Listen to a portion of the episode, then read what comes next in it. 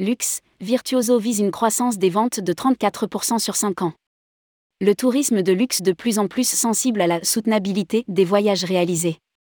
Le premier réseau mondial d'agences spécialisées dans les voyages de luxe mise sur une croissance importante dans les 5 ans à venir. Rédigé par Paula Boyer le mercredi 7 décembre 2022.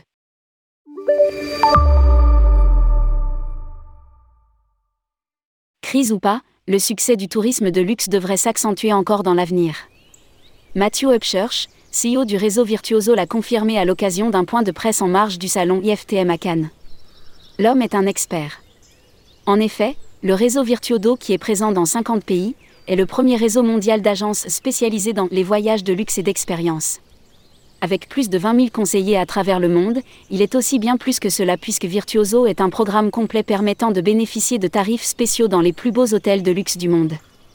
De 2019 à 2022, les ventes du réseau Virtuoso ont d'ailleurs progressé de 47%, explique Matthew Upchurch.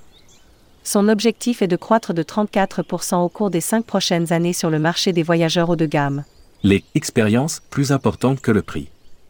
Les clés de l'avenir, à en croire Matthew Upchurch, c'est bien sur la qualité du service, mais, a-t-il ajouté, les expériences proposées sont plus importantes que les prix, si elles sont exclusives. Parmi les destinations qui ont le vent en poupe figurent l'Italie, la France et la Grèce. Selon lui, 47% des Global Travelers ont l'intention de visiter le continent européen. L'Afrique du Sud et le Japon sont également en position favorable sur la liste des destinations souhaitées par ces voyageurs à haut pouvoir d'achat. 25% d'entre eux veulent visiter l'Asie et parmi ceux-ci, 53% veulent visiter le Japon. A poursuivi Matthews Upchurch. Enfin, fait remarquable et assez nouveau, la soutenabilité des voyages et expériences proposées devient un critère important de choix de ces voyageurs à haut pouvoir d'achat. Soutien à la destination et aux populations locales, des voyageurs prêts à payer plus cher. Selon Matthew Upchurch, 46% d'entre eux sont prêts à payer plus s'ils ont la certitude que cela aidera à préserver la patrimoine naturel et aussi culturel des destinations visitées.